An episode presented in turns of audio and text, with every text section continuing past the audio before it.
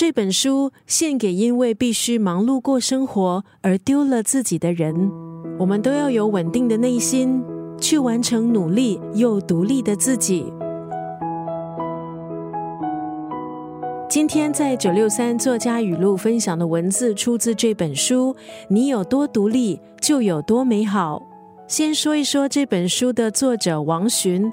王洵是女性情感专家、自媒体人，也是编剧。以他丰富的阅历，影响了读者们的生活态度，还有如何处理亲密关系。这本书《你有多独立，就有多美好》，献给在生活中缺乏安全感的你。书里结集四十三个因为婚姻困局或是情感危机的真实案例，希望可以透过书中的故事，了解到经营情感其实就是在经营人生。我们总是对别人抱着太大的期望，却忽略了经营自己。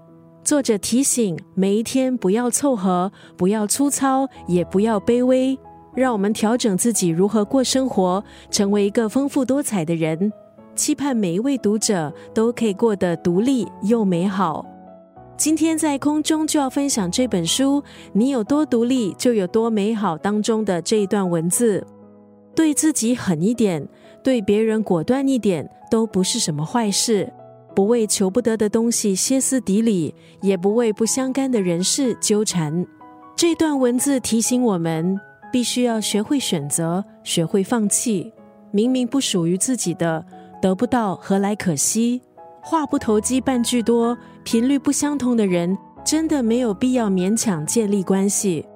今天在九六三作家语录分享这本书《你有多独立，就有多美好》当中的这一段文字：对自己狠一点，对别人果断一点，都不是什么坏事。不为求不得的东西歇斯底里，不为不相干的人事纠结。